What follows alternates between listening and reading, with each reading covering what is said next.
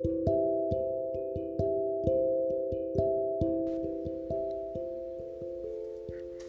んばんは。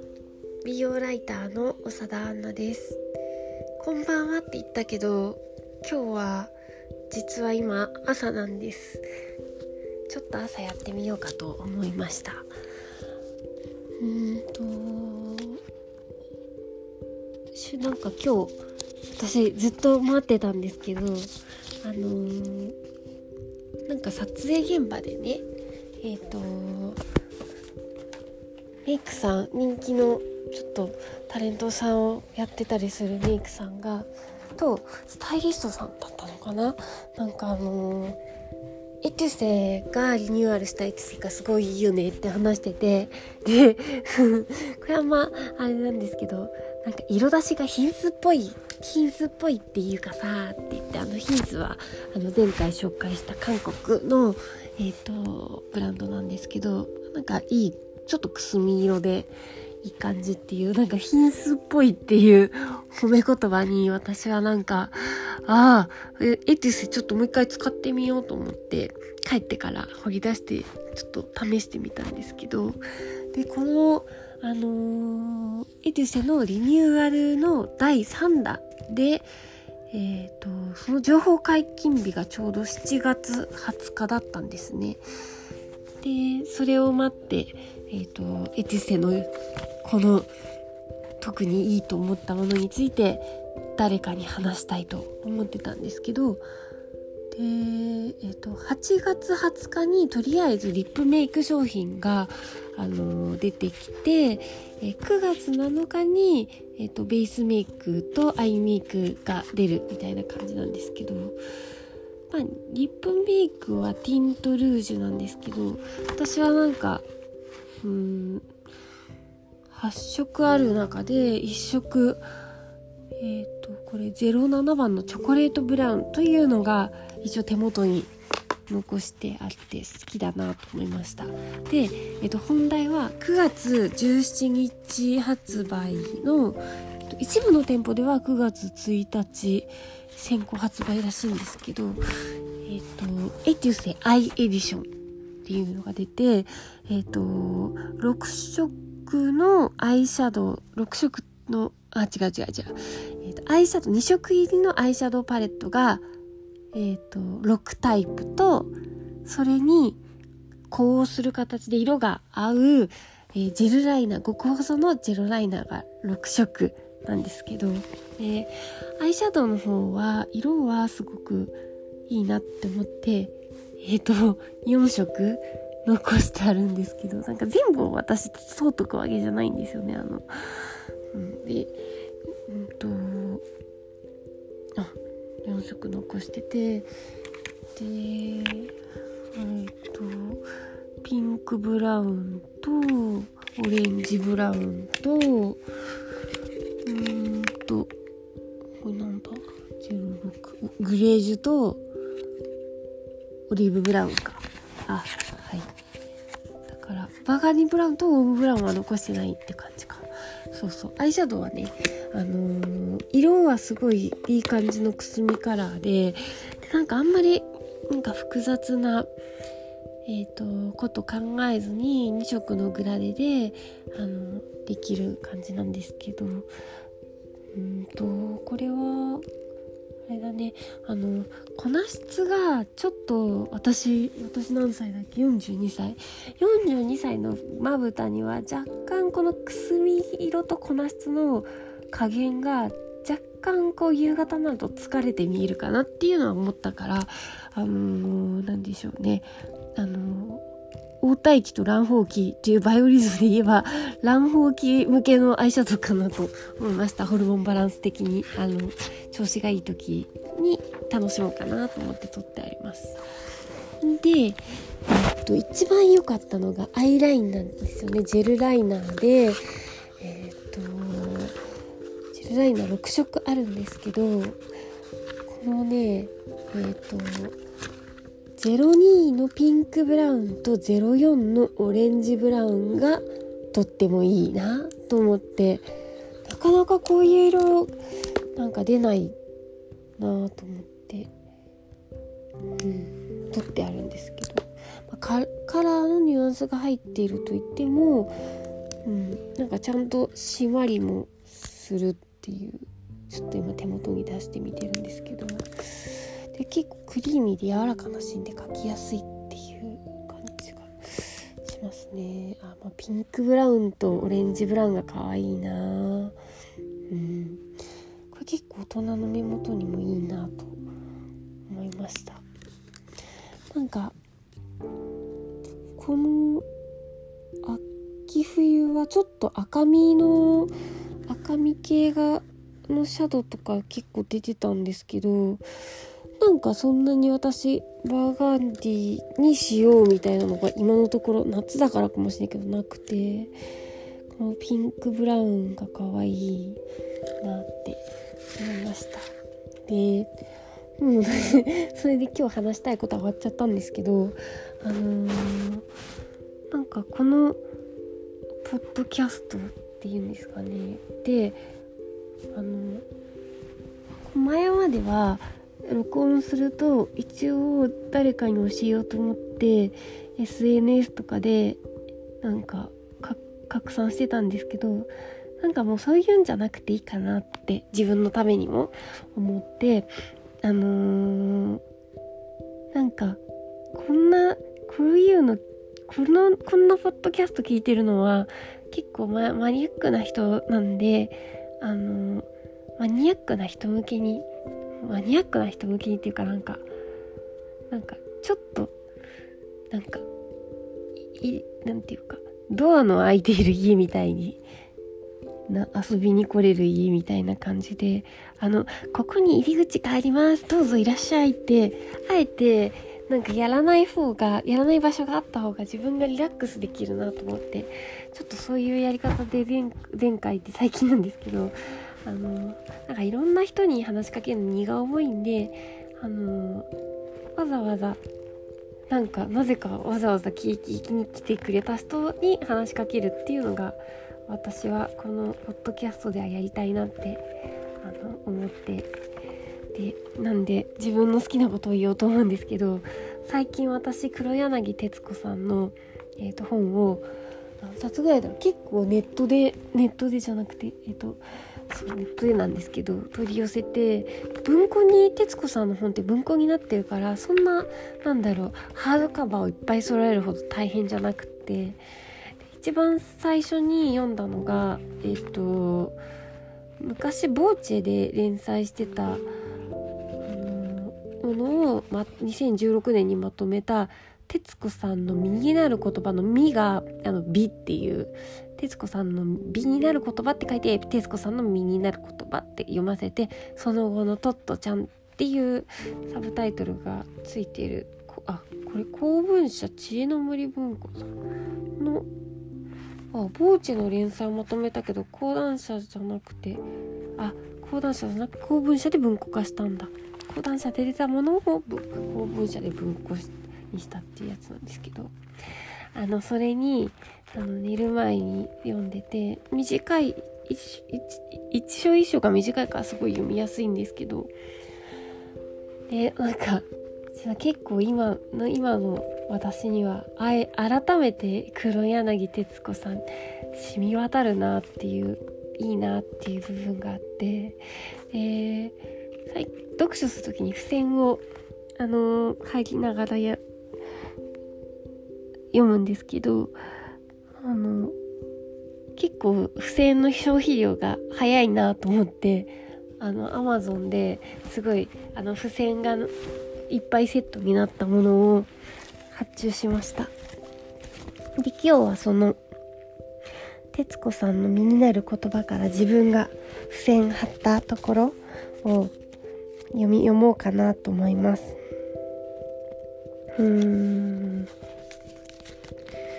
なんかでも今今見るとその流れの中でいいなって思った話なんで全部を読むわけじゃないんですけど。うん。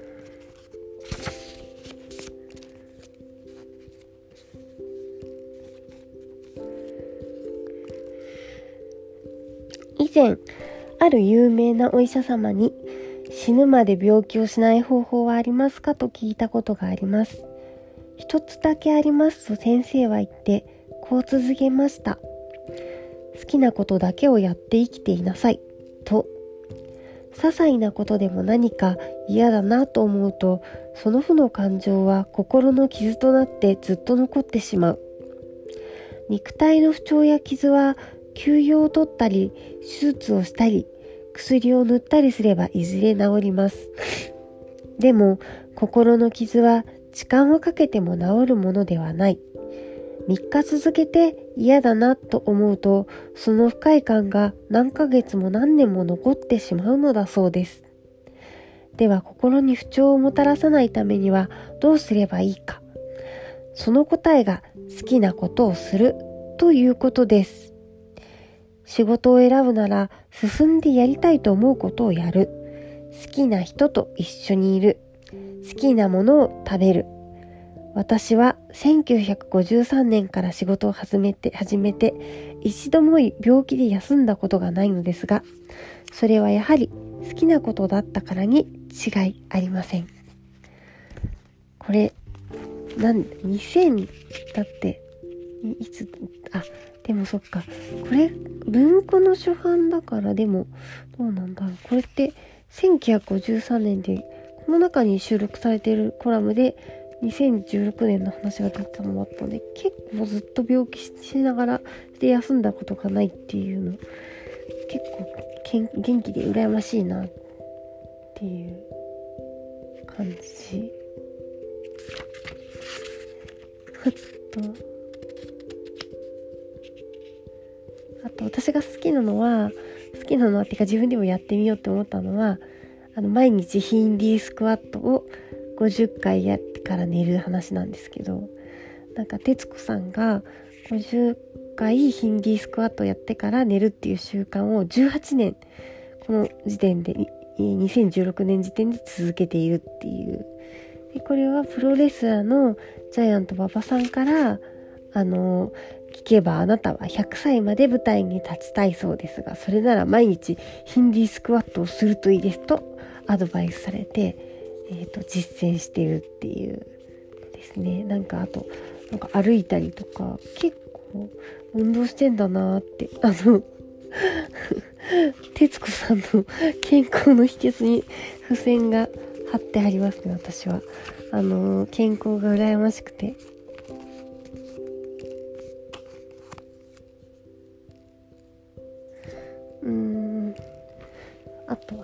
話。それに人間って不思議なもので自分がこの職場に合っているかどうかなんて60年が経った今もわからないのね。これだけ続いたんだから多分合っているんだろうなぐらいのもので。本当よ。仕事場には自分よりできる人や成績がいい人綺麗な人とかいろんな人がいますけどでもやっぱり人と自分を比べるのは無駄ね。私はそう思います。どんなに他人を羨んでも自分は自分なんです。だったらその個性を生かしていくしかない。うん、ただ私にとっての飯沢先生かなのようにこれは飯沢先生っていうのはあのー、NHK にトットトットちゃんが入った時にあの、黒柳徹子さんが入った時に、あの、いつも個性を出すな出すなって言われてきた人にあなたはあなたのままでいいんですよって言ったっていう、あの、恩師なんですけど、あの、仕事の恩師なんですけど、えー、私にとっての飯沢先生のように、一人でもいいから自分を分かってくれる人に出会うことは絶対に必要です。だって、うん仕事場には憧れる人もいれば、この人とはどうも合わないなという人もいるでしょう。ただ私は誰とでも仲良くする必要はないと思うのです。思うんです。自分と感覚の違う人の意見を素直に聞く必要はない。どうでもいいことは聞き流せばいいんです。私は今まで人と喧嘩したり言い争いというものをしたことがないの。相手がカンカンになって何か言っていても、あら変な人で終わっちゃう。言い争いの現場はできることなら逃げ出したいくらいね。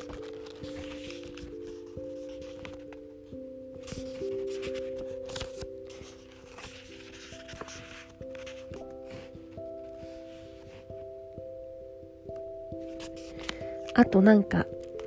マリア・カラスについておしゃれな人だって書いた章があって、私ここを読んでマリア・カラスがどんな人か、まあ、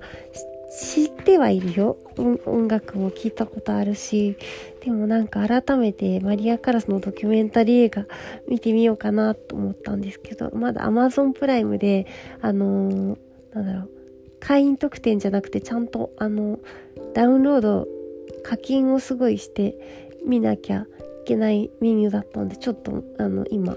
まだ見てないんですけど。えっ、とマリア・カラスについて黒柳さんが書いているところ。マリア・カラスは常々修練と勇気あとは全部ゴミと言っていました。本当にそうだと思います。俳優には想像力想像力なんかイマジネーションとクリエイティビティってちょっと漢字が違うんですけど記憶力と観察力が必要です。自分の芝居で人の心を震わそうと思ったら常に修練を積みその上で勇気を持ってぶつかっていくしかないのです。人から聞いた話や自分の経験も全て芝居全てが芝居につながっていきますから今も俳優として宿題のない日はありません。でも修練と勇気それ以外は全部ゴミなのは何もオペラ歌手や俳優に限ったことではないのかもしれません。生きることすべてが修練と勇気からできているのかもしれません。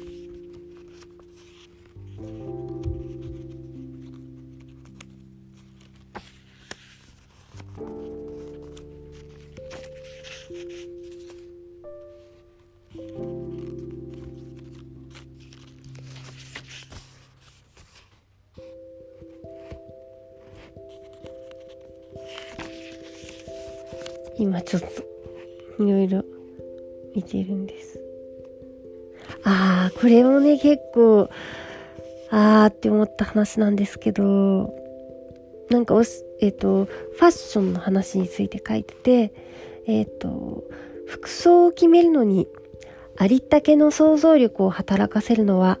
ユニセフの仕事で外国に行く時も同様です。難民キャンプでのファッションについては、こんな思い出があります。親善大使として初めてタンザニアに行った時、私は白いブラウスに少しレースのついた白いスカートを履いていきました。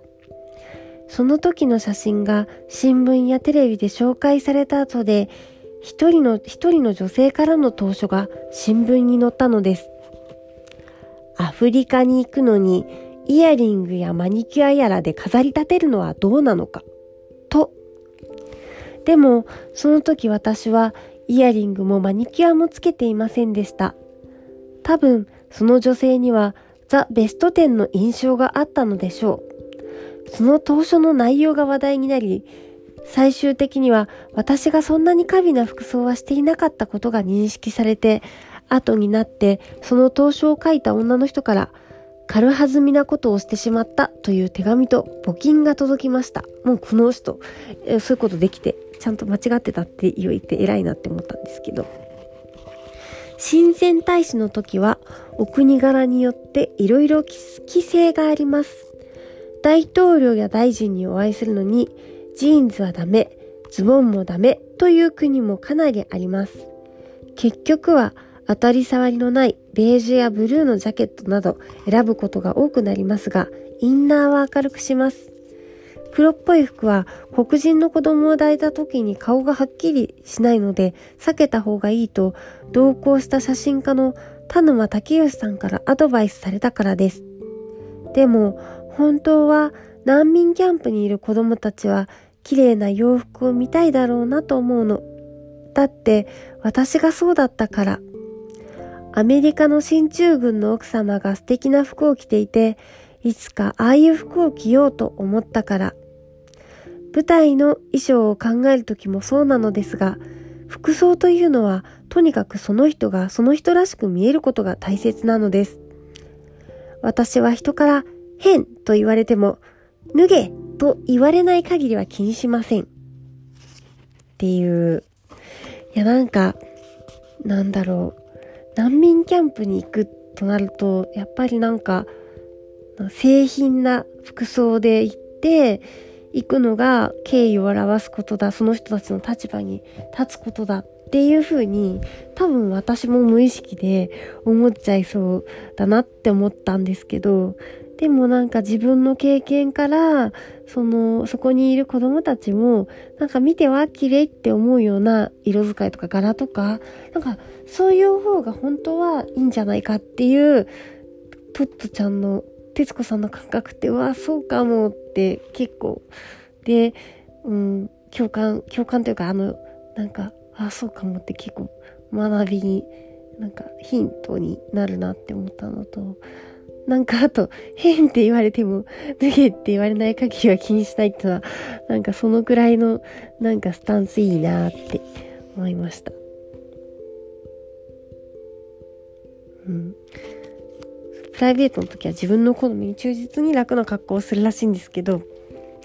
私、ブラジャーしてないので有名なんです。それがトリビアの泉で取り上げられたこともあるんだけど、実際ほとんどしたことないのね。締め付けられるのが嫌いだから。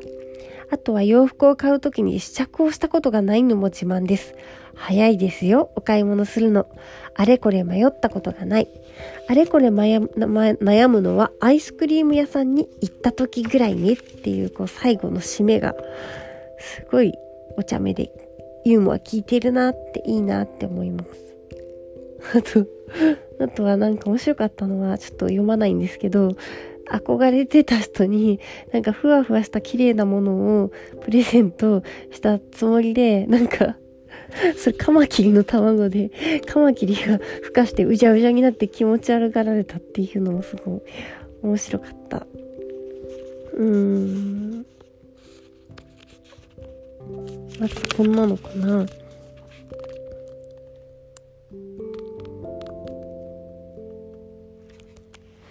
あとは仕事には早く慣れた方がいいけれど世の中とか世間一般の常識には慣れない方がいいように私は思います。きっときっと世の中こんなもんだろうと思い込まないことね。常に自分自身の視点で物事を見るようにした方がいいんじゃないかしら。子供の目の鋭さを大人になるとなくしてしまうのね。それから同じことをしているのにあなたは注意されて同僚は褒められたとしますよね。でも自分が褒められなかったからといって注意した上司のことを恨んだり褒められた同僚のことを妬んだりしても意味がないの。人は人、自分は自分、比べるものではないのです。やっぱりね、仕事をしていると嫌な人はいますよ。私だっていじめられたこともあるし、役を下ろされて悔しい思いをして壁を蹴ったこともあります。でも今は思うの。役を下ろされたことで、その空いた時間を読書に充てることができた。時間を活用することが上手になったんです。何事も解釈次第でしょ。うん。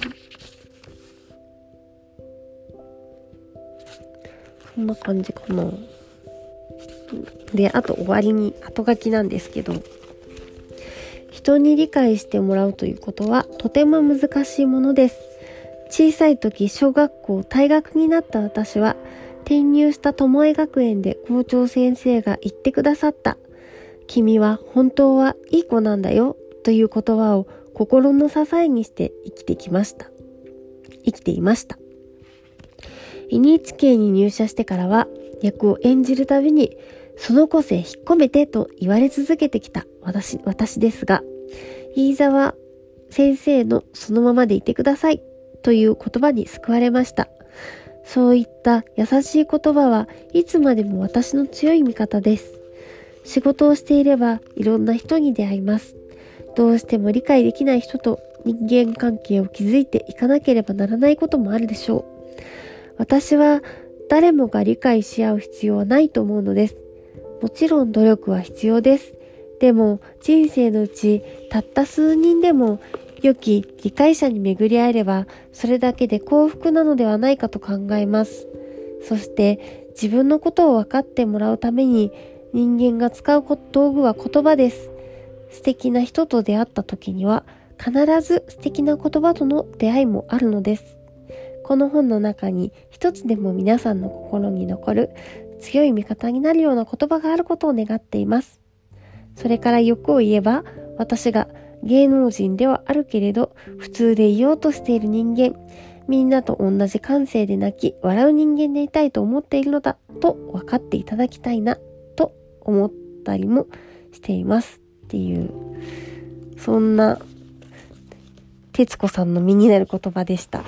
なんかやっぱ時代性もあって今これ言ったらなんか誰か的 なんか敵作りそうだなっていうかなんか昔昔の人って言われちゃうかもなっていう部分もなくはないんですけどでもやっぱりなんか基本的にすごくみずみずしい人みずみずしくてユーモアあるのある人でなんかそういう人の言葉をなんか読んでると私はすごく癒されて結構今こうやって付箋を貼ったところを、ん、読んでるとあなんか普通に読めたんですけど結構読んでる時は泣きながら夜泣きながら読んでました。というわけであの読み聞かせタイムになりましたがはい。じゃあというわけで今は朝なんですけどおやすみなさい。いい一日をというか夢をおやすみ